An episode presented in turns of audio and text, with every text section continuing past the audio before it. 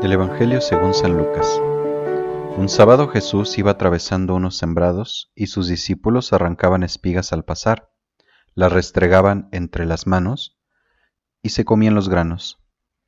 Entonces unos fariseos les dijeron, ¿por qué hacen lo que está prohibido hacer en sábado?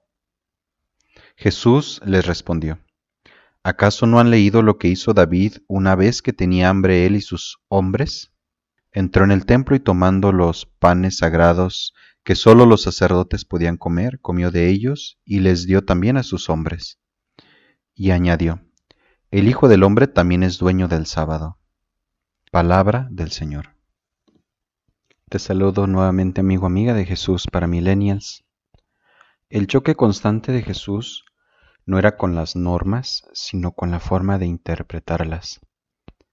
Él mismo lo dijo en otro pasaje, no he venido a abolir la ley, sino a darle plenitud.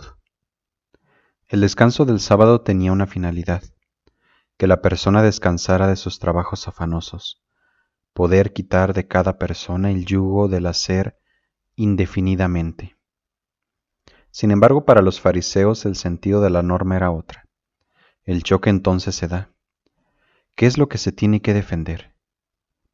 Pareciera que llegamos a una bifurcación o el hombre o la norma. Creo que de verdad ambos son importantes, pero debemos reconocer que la primacía la tiene el ser humano.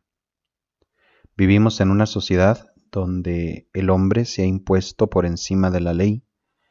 Por eso vivimos bajo la norma del más fuerte, del más astuto o del más mañoso. A este tipo de sociedad o comunidad no se refiere Jesús cuando dice que el Hijo del Hombre es dueño del sábado.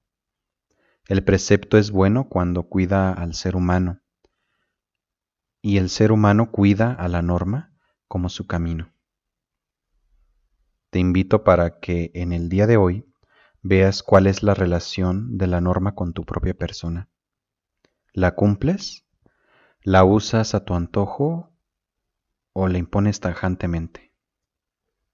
Pide a Dios el don de saber proponer y vivir las normas para humanizar y no esclavizar. Que el Dios cuya única norma es el amar como Él nos ha amado te acompañe. Esto ha sido Jesús para Millennials. Hasta pronto.